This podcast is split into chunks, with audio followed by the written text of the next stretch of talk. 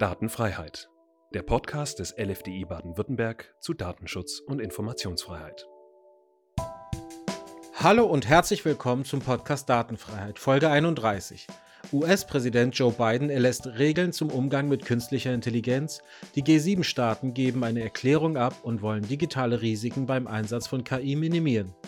In Großbritannien treffen sich im Bletchley Park 28 Staaten und die EU und formulieren die Absicht, bei der KI-Regulierung zusammenzuarbeiten. Was bedeuten die Erlasse, Absichtserklärungen und was bedeuten sie für die KI-Verordnung? Das ist unser erstes Thema heute. Anschließend sprechen wir in der Entscheidung des Monats über ein Urteil des Europäischen Gerichtshofs zu Patientenakten. Patientinnen müssen kostenlos eine Kopie der Unterlagen der Patientenakte bekommen können. So hat es der EuGH entschieden. Darüber spreche ich mit dem Landesbeauftragten für den Datenschutz und die Informationsfreiheit, Professor Dr. Tobias Keber. Hallo Tobias. Hallo zusammen. Wir zeichnen heute auf. Es ist Montag, der 6.11. und äh, wir machen das aus der Entfernung. Du bist unterwegs. Du bist jedenfalls nicht im Büro. Ja, so ist das. Ähm, ich mache mich nachher auf nach Bonn, denn dort äh, findet ja sowas ähnliches wie die DSK, die Datenschutzkonferenz, gibt es auch für die Informationsfreiheit und die tagt morgen in Bonn. Und ähm, ja, von daher bin ich sozusagen im Aufbruch befindlicher.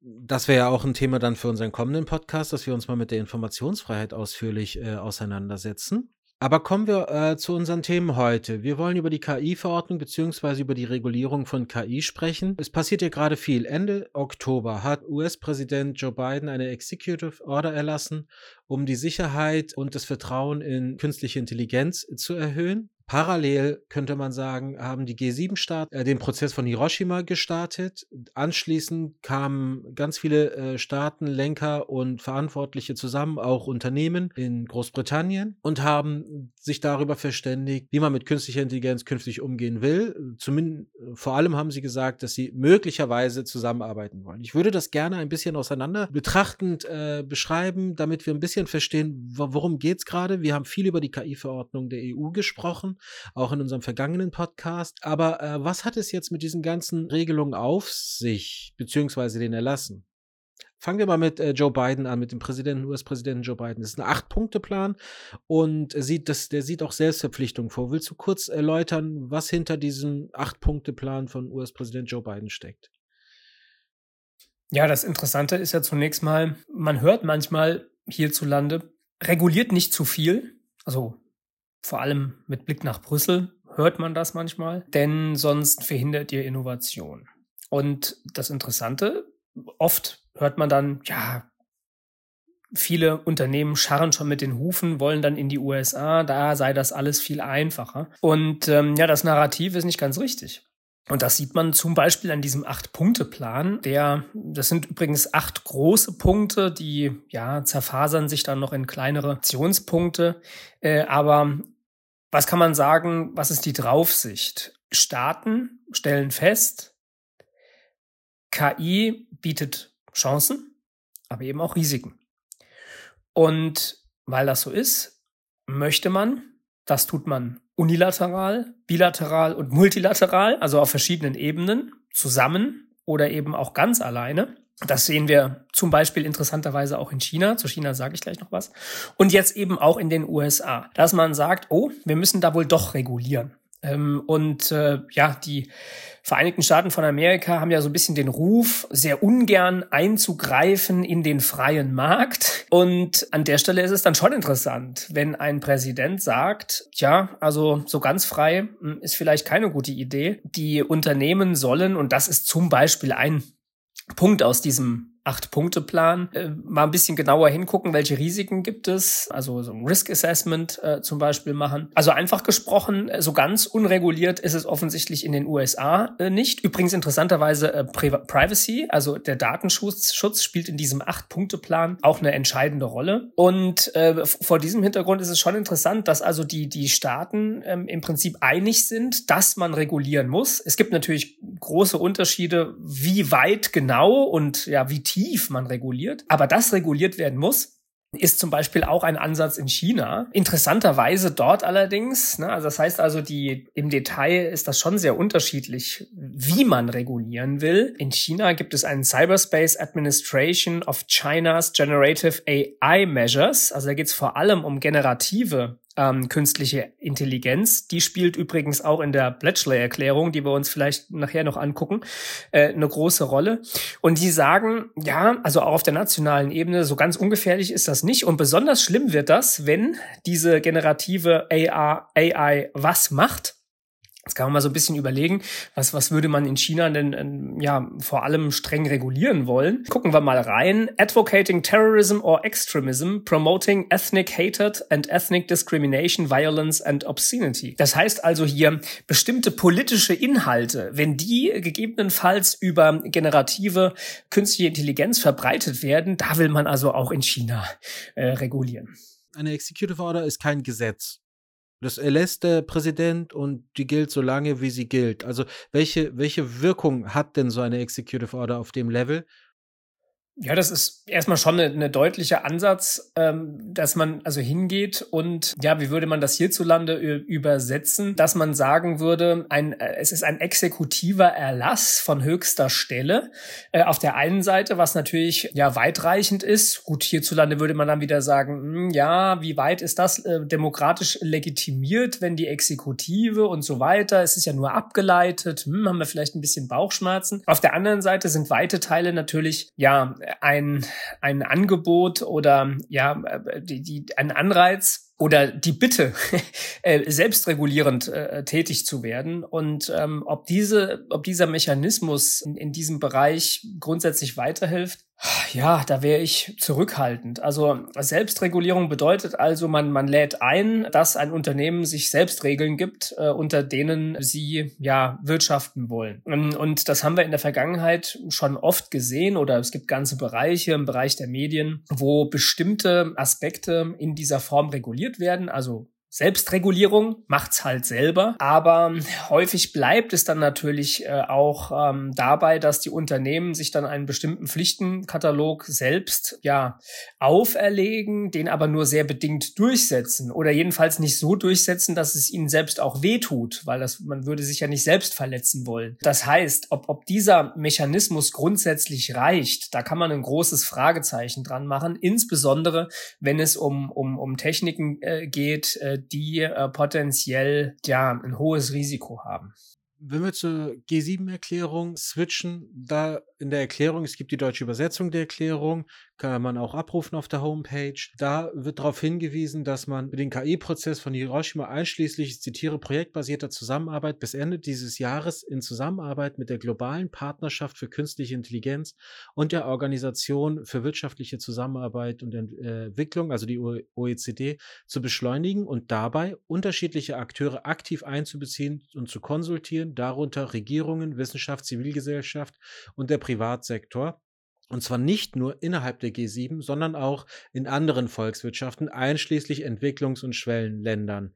Und dann geht's weiter, Zitat Ende. Also die G7-Staaten erweitern noch so den, den, den Bereich und sagen, es geht nicht nur um die G7-Staaten, sondern es soll noch weiter gefasst werden. Und kannst du was zu dieser Erklärung sagen? Ich habe das gelesen als eine zunächst einmal eine, auch eine Ansage. Wir beschäftigen uns mit dem Thema KI. Wir wollen die Risiken identifizieren und uns überlegen, wie wir diesen Risiken begegnen. Und das wollen wir in äh, großer Einigkeit machen, bestmöglich.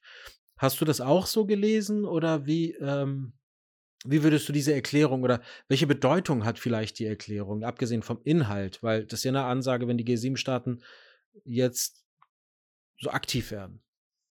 Ja, also äh, da muss man sich immer so ein bisschen vergegenwärtigen, was ist das überhaupt rechtstechnisch? Ne? Und also erstens, also Hintergrund ist hier ja äh, tatsächlich die OECD.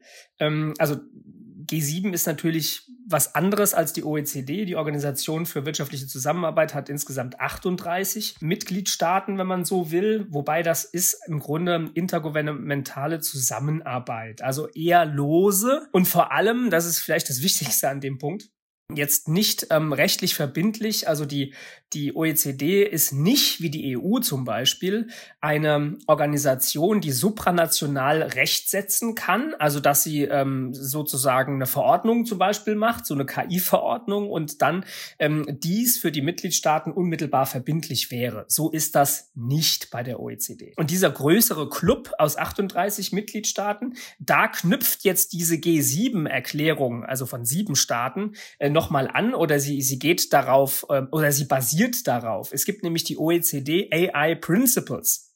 Also die OECD hat sich mal so Prinzipien ausgedacht, äh, wie das mit der künstlichen Intelligenz äh, grundsätzlich laufen soll und auf und darauf basiert jetzt eben diese Hiroshima, dieser Hiroshima Process International Guiding Principles for Organizations Developing Advanced AI Systems. Das heißt also, jetzt hat man auf Seiten der G7 Guiding Principles, also grundsätzliche Vorgaben für Institutionen, das können also auch private Unternehmen oder vornehmlich sogar sein, die Advanced AI Systems ja letztlich herstellen, in den Raum stellen, die sollen sich also daran halten. Aber wie gesagt, das ist jetzt nichts unmittelbar ähm, völkerrechtlich verbindliches, sondern es ist ja ein, ein, ein politischer Prozess, äh, aber trotzdem hat es natürlich Signifikanz. Und das Interessante äh, an diesem Papier ist, das enthält ja insgesamt elf Punkte. Ne? Also sind ja alles Punktepläne, also acht in den USA, in dem Fall elf. Und wenn man sich das mal so ein bisschen durchsieht, was das für Vorgaben sind, dann ist das schon interessant. Also da spielt auch wieder ähm, Risk Assessment eine Rolle, äh, und zwar äh, proaktiv und, und postaktiv. Das heißt also, äh, wenn man äh, so etwas ja letztlich erstellt, ein, ein Advanced AI System, da muss man vorher schon mal ein Risk Assessment machen. Aber auch dann, wenn es auf dem Markt ist, muss man es noch beobachten und muss sich anschauen, äh, wird es jetzt möglicherweise gefährlich, was man vorher nicht absehen konnte. Äh, Transparenz spielt eine große Rolle. Ähm, Information Sharing, also dass diejenigen, die äh, diese Techniken herstellen und einsetzen, dass die ja miteinander sprechen. Ja, dass man auch einheitliche Konzepte für ähm, Risk Assessment erstellt. Kennzeichnungspflichten ähm, spielen hier eine Rolle.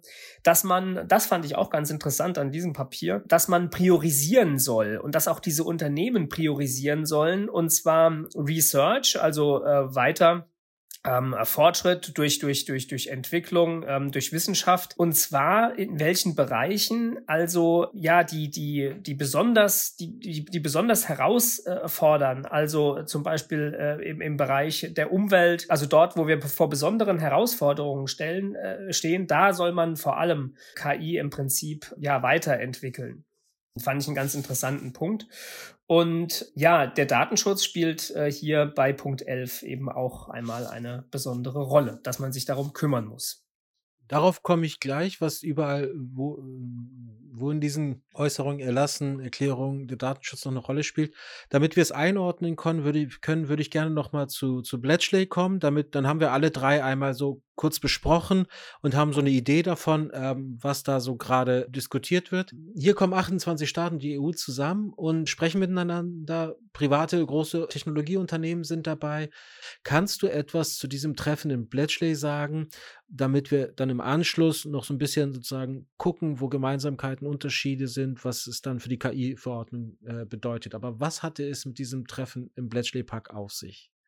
Ja, das ist, würde ich mal sagen, wenn man sich so durchliest, ähm, natürlich viel weniger konkret als die anderen Dokumente. Und dann kann man sich natürlich fragen, warum ist das so? Naja, der Konsens muss ein breiterer sein, wenn mehr mitmachen. Und äh, du hast ja schon ganz richtig gesagt, 28 Mitgliedstaaten plus die EU. Und äh, wenn man sich hier mal so, so anguckt, wer bei diesem Papier noch so mitmacht, also wer sich da angeschlossen hat im Grunde. Ne? Also erstmal auch wieder hier, das ist eine Erklärung, das ist wiederum kein völkerrechtlich verbindlicher Vertrag äh, mit unmittelbar entstehenden Pflichten, sondern das ist eine politische Absichtserklärung, was man gerne machen möchte. Ist es total ohne Signifikanz? Nein, auch nicht, weil es eben einen gewissen Konsens immerhin zum, oder einen Grundkonsens, sagen wir es doch mal so, zum Ausdruck bringt. Ja, und dann kann man natürlich dann immer rummäkeln und sagen, ja, aber das ist ja nur ein Konsens Konsenspapier. Ähm, aber auf der anderen Seite muss man vielleicht ein bisschen gucken, was äh, immerhin einigt man sich hier darauf, dass es bestimmte Techniken gibt, die, die besonders riskant sind und dann ist es schon äh, interessant, wer hier so alles mitmacht, eben auch, oder wer sich der Erklärung angeschlossen hat, eben auch China, Australien, Brasilien, ähm, Indien, äh, The Kingdom of Saudi Arabia ist auch dabei. Auch, ja, ich sag mal, Mitgliedstaaten, wo man es vielleicht nicht so erwarten würde, Nigeria, Ruanda. Naja, also jedenfalls. Und nochmal äh, besonders interessant, eben nicht nur Mitgliedstaaten. Jetzt kann man sagen, naja, Völkerrecht entsteht ja immer nur ähm, zwischen Staaten, jedenfalls nach klassischer Überzeugung. Ähm, man hat schon relativ früh dann gemerkt, dass passt heute nicht mehr so richtig, weil gerade äh, im Internet viele Akteure, bedeutende Akteure, die Infrastruktur zur Verfügung stellen, also die, die Telekommunikationsunternehmen, die müsste man schon auch noch an einen Tisch bringen. Und das hat man hier in Bletchley auch gemacht. Äh, das heißt, äh, man hat einen Herrn Musk äh, eingeladen und OpenAI war eingeladen. Das bedeutet also nicht nur Staaten äh, sitzen da an einem Tisch, äh, sondern eben auch die großen Akteure, privatwirtschaftlichen Akteure. Das ist erstmal eine gute Idee, das zu machen. Ne? Ne? Äh, also dieser Multi-Stakeholder-Ansatz, so nennt man das im, im, im Völkerrecht, dass man also nicht nur Staaten, sondern auch eben die großen Unternehmen an einen Tisch bringt. Das ist die gute Nachricht. Und ja, äh, jetzt klar, überbewerten darf man die Erklärung auf der anderen Seite auch nicht. Wie gesagt, sie ist sehr, ja, sehr generisch. Was aber auffällt, also mit generisch meine mein ich, da steht drin, ja, äh, die KI, die hat Chancen ähm, und dann kommen erstmal ganz viele Chancen. Ja, da stellt man sich jetzt so ein bisschen die Unternehmen vor, die natürlich darauf hinweisen, wie viele Chancen es gibt. Und auf der anderen Seite gibt es auch Risiken. Da stellt man sich jetzt so ein bisschen die Staaten vor, die dann sagen, oh, es kann aber gefährlich werden. So. Ähm, und ähm, man findet hier immerhin dann einen Konsens. Und äh, was hier ganz interessant ist, dass so Grundprinzipien, ähm, die KI leiten sollen, äh, nochmal in einem Katalog äh, im Prinzip ähm, aufgezählt werden. The Protection of Human Rights, also die Menschenrechte, Transparency, Explainability, also Erklärbarkeit und Transparenz, Fairness, Accountability, Regulation, Safety, äh, also auch die, die Sicherheit spielt auch eine Rolle. Appropriate Human Oversight, also der, der Mensch muss, muss immer noch eine, die letzte Entscheidung vielleicht treffen können. Ethics, Bias uh, Mitigation, Privacy and Data Protection. Ne? Äh, also das ist schon interessant. Einmal die, die Ethik, die jetzt hier eben neben den Menschenrechten, in, in Klammer auf zusätzlich, Fragezeichen. Kann man sich natürlich auch über das Verhältnis von Recht und Ethik an der Stelle Gedanken machen. Ähm, Bias Mitigation, also äh, wie, wie schaffe ich es, dass eine KI nicht diskriminierend ist? Und Privacy and Data Protection wird eben auch explizit genannt in diesem Konsenspapier, bei dem eben, wie gesagt, äh, unter anderem auch ähm, die Europäische Union, China und die Vereinigten Staaten von Amerika dabei sind. Was dann noch einigermaßen interessant ist, wie ich fand, äh, hier wird nämlich noch ein neuer Begriff eingeführt. Also wir diskutieren ja auch bei der bei der äh, KI-Regulierung äh, momentan unter anderem oder ein großer Punkt sind die Foundation Models, also die die generative ähm, KI und die ja Foundation Models. Ähm, darüber wird viel auch unter dem Dach der KI-Verordnung diskutiert, ob man die überhaupt regulieren kann. Also wie wie können die, wenn das alles so generisch ist, ähm, wie, wie, wie können die so eine, so eine Grundrechte Folgenabschätzung überhaupt machen, wenn das Ding für alles einsetzbar ist? Ja, wenn ich ChatGPT eben äh, dafür einsetzen kann oder das Modell, äh, das äh, dem Ganzen zugrunde liegt, ähm, um jemanden zu beleidigen, wie auch für sehr sinnvolle Sachen. Also äh, hier geht es um die Foundation Models und jetzt gibt's hier noch einen neuen Begriff, das finde ich den interessanten Punkt. Frontier, äh, Frontier of AI. Ne? Also irgend, irgend so eine Grenz,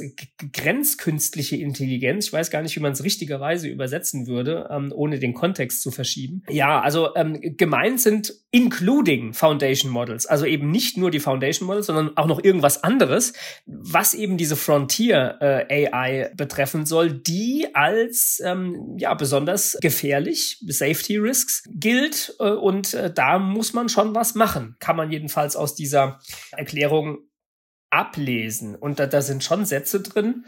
Ja, um, ähm, there is potential for serious, even catastrophic harm, either deliberate or unintentional. Also das ist schon an der Stelle relativ deutlich, ähm, wie gefährlich künstliche Intelligenz manchmal sein kann. An anderer Stelle, wie gesagt, ist ganz viel über die Chancen gesagt. Also am Ende des Tages ein interessantes Papier, aber äh, völkerrechtlich nichts Verbindliches.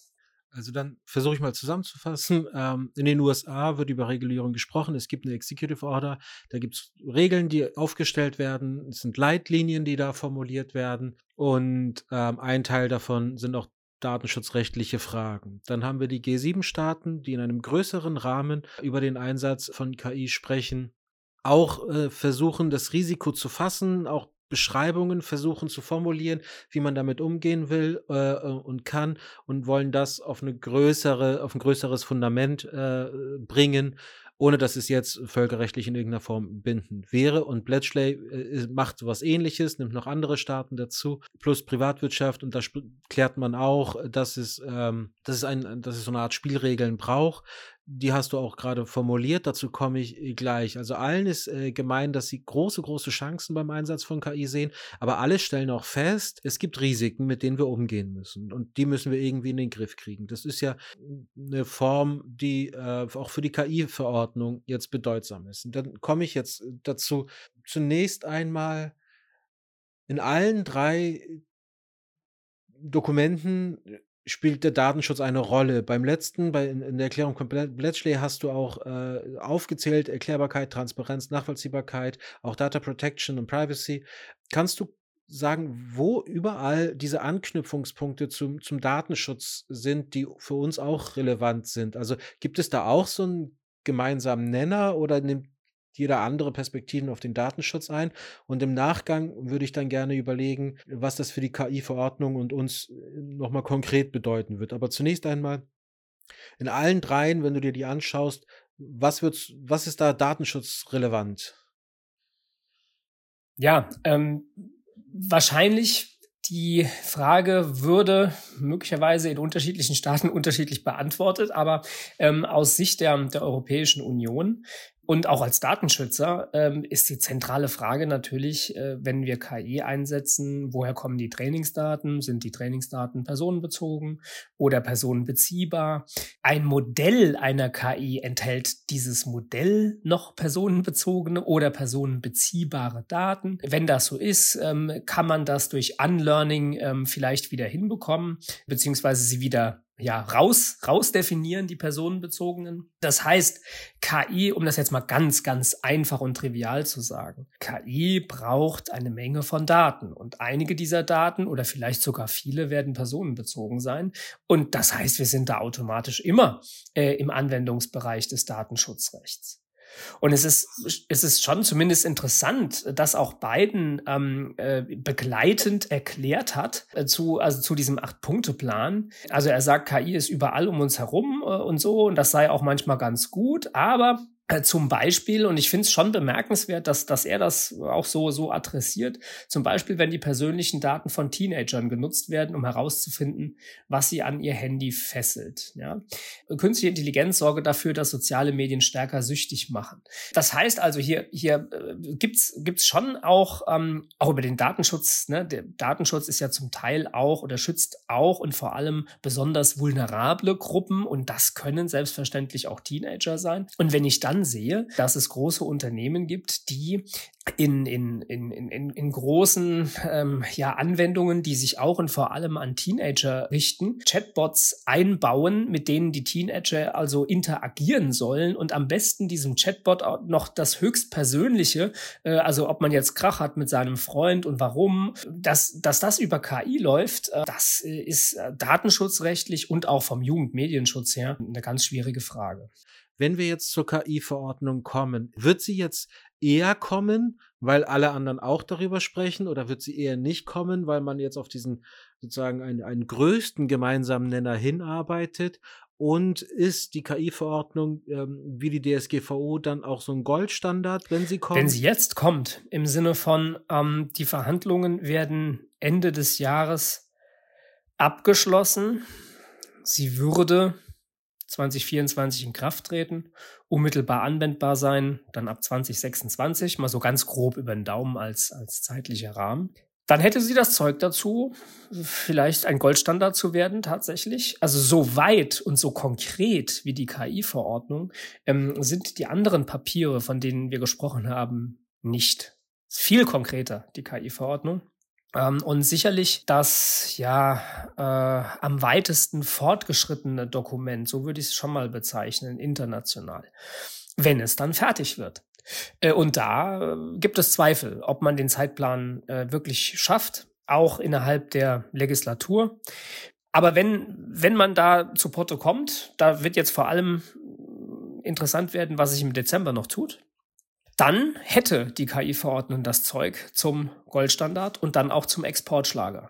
Also im Grunde, wenn ich das so lese, auch jetzt hier die Papiere ähm, und das mal über die KI-Verordnungen drin äh, drüber lege, ja, also Risk Assessment, Kennzeichnungspflichten und so weiter, man guckt ja jetzt schon, ja, äh, und, und diese Papiere und auch so ein Acht-Punkte-Plan äh, von Herrn Biden, ähm, da, da kommt ganz viel, die Ideen ähm, haben wir in der KI-Verordnung. Also es ist exportiert jetzt schon ein bisschen. Und wenn es wirklich fertig äh, ausverhandelt würde, hätte die KI-Verordnung bestimmt das Zeug dazu. Aber das, das werden wir sehen. Was heißt das für uns? Ähm wenn wir uns mit datenschutzrechtlichen Fragen, KI-Verordnung und äh, anderen äh, Staaten beziehungsweise anderen Rechtskreisen beschäftigen, wo geht der Weg hin? Was meinst du? Hast du irgendeine Erwartung, bis wann ähm, man davon ausgehen kann, dass es so eine, so eine Übereinkunft darüber gibt, welche Bereiche so identifiziert sind, dass man sagt, wie in der KI-Verordnung, das ist Hochrisiko oder so, ähm, würde sich das zurechtschütteln? Ähm,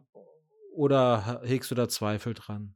Ja, also in meiner Eigenschaft als ehemaliger Völkerrechtler würde ich sagen, regional schon. Das heißt, in Europa, auch äh, die Europäische Union, ähm, da wird man sich auf recht Konkretes einigen können. Andernorts regional auch. Ja, vielleicht ähm, findet sich auf regionaler Ebene auf dem afrikanischen Kontinent eine Einigung. Die die USA äh, werden äh, Nord- und, und Südamerika sich vielleicht auch zu irgendwas einigen regional ja, universell im Sinne von, äh, wir machen, und das wäre ja eigentlich, das wäre das Beste, ja, dass man sagt, alle Staaten der Welt machen einen Vertrag, 192 oder ja gut, äh, 193, 194, so bei so ein paar Mitgliedstaaten oder bei ein paar UN-Mitgliedstaaten weiß man nicht so genau, wie der Status ist, aber die, die setzen sich alle an einen äh, Tisch und sagen, ähm, KI, das beschäftigt uns gemeinsam als, als Mitglieder der Menschheit und wir müssten da bestimmte Techniken, die also besonders gefährlich sind, vielleicht sogar verbieten. Das wird es nicht geben. Äh, denn ähm, das ist zu umstritten. Also wir haben ähm, in der KI-Verordnung momentan einen Punkt, wo wir momentan sagen, es gibt rote Linien, da wollen wir überhaupt keine KI haben. Biometrische äh, Fernidentifikation zum Beispiel oder Social Scoring. Und äh, an der Stelle würden andere Staaten, jetzt nicht China sagen, aber ich meine es natürlich, würd, würden sagen, äh, oh, ja, nö, das sehen wir jetzt an der Stelle nicht so. Ähm, das heißt, das ist universell nicht konsensfähig. Also wird es immer regional wahrscheinlich äh, Vereinbarungen äh, geben, wenn es um, um sehr konkrete Fragen geht.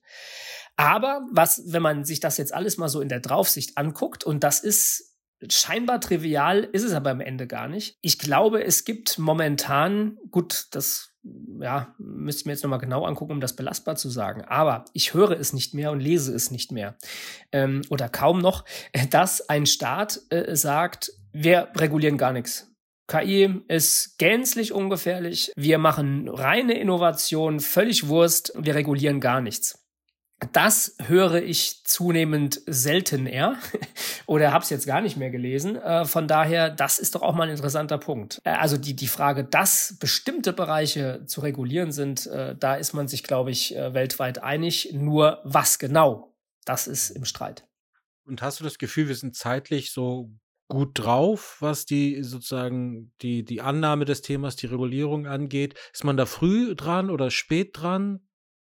Ja, große, große Modelle äh, sind, sind, ja, sind ja längst in freier Wildbahn. Ne? Das, äh, vor, vor diesem Hintergrund äh, äh kann man, glaube ich, äh, wir sind früh dran, e-, ehrlicherweise nicht sagen. Wir sind eigentlich schon zu spät. Äh, die, die Frage ist, äh, ja, wie viel zu spät? Und dann ist es sicherlich richtig, dass man auf Ebene der EU ähm, jetzt wirklich Vollgas gibt, auch in den Verhandlungen. Das heißt, man, man, man kann jetzt nur noch dafür sorgen, dass man nicht viel zu spät ist.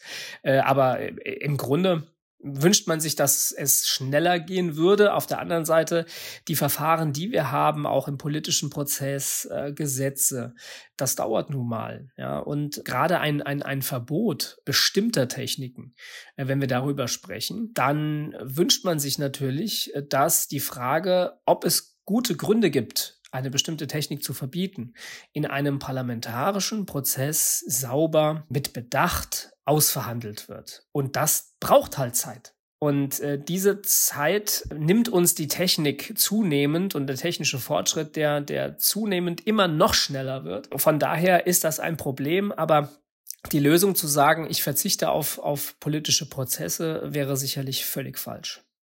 Wenn die KI-Verordnung der Goldstandard äh, werden kann, gehen wir davon aus, die KI-Verordnung ist da. Datenschutzrechtliche Fragen sind tangiert. Äh, wir müssen die KI-Verordnung lesen, dann müssen wir die Verordnung der anderen Länder lesen. Wie wird unser Alltag damit äh, aussehen, wenn die Ver Verordnung jetzt da ist? Ja, also zunächst mal, wenn, wenn ich äh, meinen Sitz in der Europäischen Union habe, dann, dann gucke ich zunächst mal aufs Unionsrecht. Da haben wir natürlich das Problem, dass die KI-Verordnung neben der Datenschutzgrundverordnung steht. Also die ersetzt die nicht oder irgend sowas. Die steht einfach nebendran. Und wenn das so ist, äh, dann muss man sich ja zum Teil auch als Unternehmen fragen, hm, wenn ich so eine Datenschutzfolgenabschätzung mache nach 35 DSGVO, ist das auch und dasselbe äh, wie die, die Grundrechtsfolgenabschätzung, die ich nach der KI-Verordnung äh, machen muss. Da wird man sich überlegen müssen, wie das Verhältnis dieser beiden ja, Rechtskreise ist. Das wird man eigentlich erst dann sagen können, wenn die KI-Verordnung komplett ausverhandelt ist, also wenn der Text final da ist, da kann man sich dann anfangen, Gedanken zu machen, wie genau das Verhältnis ist von, von äh, DSGVO und KI-Verordnung. Äh, da wird man dann, ja, Hausaufgaben machen müssen. Also das heißt, es wird für uns Datenschützer ganz bestimmt nicht langweilig in den nächsten Jahren. Hast du noch was zu dem Themenkomplex? Sonst würde ich unsere neue Rubrik Entscheidung des Monats ins Spiel bringen. Damit können wir doch gleich mal weitermachen. Ne? Und wir haben eine EuGH-Entscheidung. Wir haben eine EuGH-Entscheidung. Wir haben auch eine neue Rubrik, in der wir interessante Entscheidungen thematisieren und diskutieren. Und wenn es interessante Entscheidungen gibt und liebe ZuhörerInnen und ihr äh, der Meinung seid, auch das sollten wir mal diskutieren, äh, schickt uns das gerne über Mastodon oder Mail, wie auch immer. Jedenfalls suchen wir Themen raus, die wir für diskussionswürdig halten. Und in diesem äh, Monat sprechen wir über eine EuGH-Entscheidung zu Patientenakten. Worum geht's? Es geht, äh, wenn ich es ganz kurz mache, du wirst es vielleicht einordnen können, Patient, Zahnärztin, Patient will die Patientenakte haben, Zahnärztin sagt, das ist zu aufwendig, bekommst du nicht, Patient sagt, doch will ich, klagt, landet beim EuGH, EuGH sagt, Artikel 15 Auskunftsrecht ist äh, zu, äh, so zu fassen, dass die erste Kopie der Patientenakte dem Betroffenen zur Verfügung gestellt werden muss. Es darf vielleicht auch interessant anders aussehen, wenn der Antragsteller das missbräuchlich äh, nutzt, dieses Recht, was immer das heißt. Also vielleicht kannst du kurz sagen, soweit zutreffend oder worum ging es? Was, was ist der sozusagen der interessante Teil an der, an der äh, EuGH-Entscheidung? Ja, also erstmal absolut zutreffend. Ne? Also der, der, der Rechtsstreit hat seinen Ausgangspunkt äh, tatsächlich in Deutschland. Und es ist ein Vorabentscheidungsverfahren. Das bedeutet, äh, der Bundesgerichtshof äh, ja, hat gefragt. Und zwar nach der Auslegung von unter anderem Artikel 15, da geht es um das Auskunftsrecht, den EuGH und er war sich eben nicht so ganz sicher, äh, wie er das nationale Recht auslegen soll. Ne? Und das äh, dazu äh, kann es dann ja in einem Verfahren ich versuche das jetzt ganz einfach zu sagen für die, für die Zuhörenden, äh, Tipps geben vom, vom EuGH, wie man Unionsrecht auslegt und was das im einzelnen Fall bedeuten könnte. Ne? Also das nationale Gericht fragt und der EuGH antwortet. So, und der, der BGH, der sagt, ja, also bei uns möchte jemand von einem Zahnarzt, tja, bestimmte Informationen, nämlich ja, was seine Behandlungen betrifft, äh, welche es da gegeben hat. Und der will das, und das war auch schon äh, im Ausgangsverfahren klar, der will das nicht unbedingt äh, deswegen haben, weil er gerne wüsste, welche Daten von seinem, von seiner Arzt oder Ärztin äh, verarbeitet werden. Also es hat nicht so einen, einen originär und rein datenschutzrechtlichen Hintergrund, sondern dieser Patient wollte das wissen, weil er ähm, sich vorbereiten wollte auf einen Arzthaftungsprozess. Also nochmal anders gesagt, nochmal ganz einfach. Der hatte die Befürchtung, ähm, dass das nicht alles so in Ordnung war, was ihn da an Behandlung ja was, was da erfolgt ist. Ja, also war vielleicht irgendwas mit den Zähnen, ja, seiner Ansicht nach falsch gemacht worden von dem behandelnden Arzt. Und ähm, das muss man natürlich dann alles belegen, wenn man seinen Arzt verklagt. Und um das machen zu können, braucht man natürlich Informationen. Und dann sagt er, ja, dann gib mir mal die ganze Patientenakte im Prinzip raus, ähm, damit ich auf dieser Grundlage klagen kann. Ja, und dann fragte der, der Bundesgerichtshof, hm, also solche sachwidrigen Erwägungen, um das jetzt mal äh, ja so bisschen zu überzeichnen, stehen die einem Auskunftsbegehren entgegen. Und wie ist das eigentlich mit unserem nationalen Recht? Ähm, das muss ich vielleicht auch noch äh, einfügen. Also es gibt eine Vorschrift im bürgerlichen Gesetzbuch, ähm, die steht da nicht schon immer, die hat man eingefügt. Das merkt man dann immer, wenn, wenn da so, so Buchstaben dabei stehen. Da geht es um den Behandlungsvertrag. Also ich habe ja mit meinem Arzt oder meiner Ärztin einen, einen Vertrag, auf, auf, de, auf der Grundlage die Behandlung erfolgt. Ja, und da gibt es einen Paragraph 630g, Einsichtnahme in die Patientenakte. Ja, und da gibt's einen Absatz 2 und das ist das, was hier so ein bisschen entscheidend ist. Da steht, der Patient kann auch elektronische Abschriften von der Patientenakte verlangen. Und dann der nächste Satz, er hat dem Behandelnden die entstandenen Kosten zu erstatten. Kosten. Das steht im Paragraph 630g. Ähm, das bedeutet, das muss man jetzt natürlich auch immer sehen, der Zahnarzt, äh, wenn jetzt jemand Auskunft verlangt und sagt, gib mal die komplette Akte rüber, dann sagt der äh, Zahnarzt, das hält äh, ja meine, meinen ganzen Betrieb auf, ist natürlich Aufwand. Und dann sagt der Arzt, und wenn das Aufwand ist, dann kostet das. Das reflektiert auch der Paragraph 630g des bürgerlichen Gesetzbuchs. Auf der anderen Seite allerdings, wenn wir in die Datenschutzgrundverordnung hineinschauen, dort in den Artikel 15, und da muss man mehrere Artikel auch zusammenlesen, auch noch den 12 dazu, und ich mache es jetzt mal ganz einfach äh, für diejenigen, die jetzt nicht mehr dem Gesetzestext nebendran äh, sitzen, da steht letztlich drin, tja, die erste Kopie oder die Kopie äh, von einem Auskunftsbegehren wären, also die, die Daten, die dann Gegenstand dieser Kopie sind, das muss jedenfalls umsonst sein. Und das beißt sich jetzt äh, natürlich hier an, an, an dieser Stelle. Und äh, das war so, so ein bisschen äh, der, der, der Hintergrund äh, zu der Frage, die der Bundesgerichtshof hier, oder eine der Fragen, hat mehrere Fragen gestellt an den EuGH. Und der EuGH ähm, antwortet zurück, auch jetzt wieder total verkürzt von mir. Er sagt, ja, die Auskunft, die gibt's und dass es da auch so ein bisschen sachfremde Erwägungen gibt, also dass da Arzthaftung eine Rolle spielt, das macht nichts. Steht dem Auskunft, äh, dem Auskunftsanspruch nicht, nicht entgegen. Es gibt die Auskunft und es gibt äh, hier die Kopie letztlich und übrigens auch umsonst. Das ist ja für aus Sicht der Ärzte äh, vielleicht ein, ein Problem, die sagen, ich krieg jetzt überhaupt nichts mehr vergütet, was übrigens nicht stimmt, denn ähm, es geht hier nur um die erste Kopie. Ja, das heißt also, wenn, wenn jetzt der, der Betroffene mehrfach äh, Kopien haben will, irgendwann wird das auch entgeltlich, aber die erste, die kriegt er erstmal umsonst. Und ähm, ja, das ist vielleicht auch aus Sicht der Ärzte lästig. Auf der anderen Seite aber, wenn wir uns den Artikel 15 angucken, ganz wichtiges Betroffenenrecht. Und das hat gestärkt oder das gestärkt wurde durch den EuGH an dieser Stelle. Wird also eine ganz große Rolle in der, in der Praxis der Praxen spielen. Ja. Kann da Digitalisierung von Vorteil sein? Wenn die Dokumente äh, digital vorliegen, dass man die einfacher rauslassen und rausschicken kann? Ist das, wäre das ein Vorteil?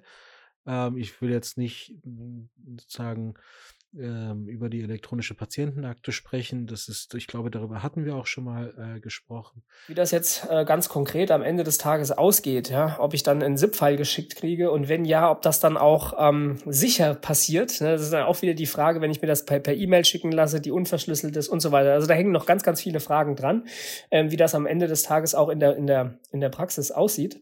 Aber Ja, ähm, die, die, ja, die elektronische Patientenakte, die, die hängt im Grunde da jetzt auch schon ein bisschen dran, weil, oder die Problematik. Ähm, weil durch die, die neue Strategie, sag ich mal, die man bei der elektronischen äh, Gesundheitsakte fährt, äh, dass man umstellt von einem Opt-in, ähm, was nicht so wahnsinnig gut funktioniert hat, in ein Opt-out-Modell, was aus datenschutzrechtlicher Sicht ja schon ein massiverer Einschnitt ist, äh, ist aber nun mal geplant. Ne? Ähm, und ähm, ab Ende 2024, wenn mal unterstellt, es kommt genau so. Es gibt jetzt erstmal die, die elektronische Patientenakte. Dann kann man sich natürlich die Frage stellen, ob es dann äh, dieses Auskunftsanspruches äh, insoweit überhaupt noch bedarf, äh, wenn äh, die Daten, wenn ich die ohnehin einsehen kann. Ja, das hängt dann alles auch noch so ein bisschen an der konkreten Ausgestaltung. Aber dadurch würde dieses Problem, wenn es dann überhaupt, wenn man es überhaupt als Problem begreifen will, wahrscheinlich ein bisschen entspannt.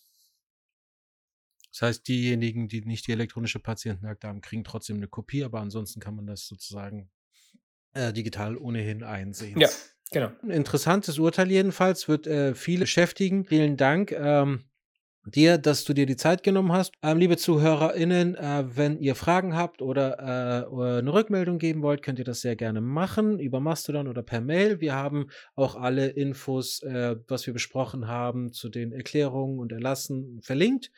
Und ähm, ich hoffe, es hat äh, gefallen. Dir, lieber Chef, vielen Dank äh, für heute und bis bald.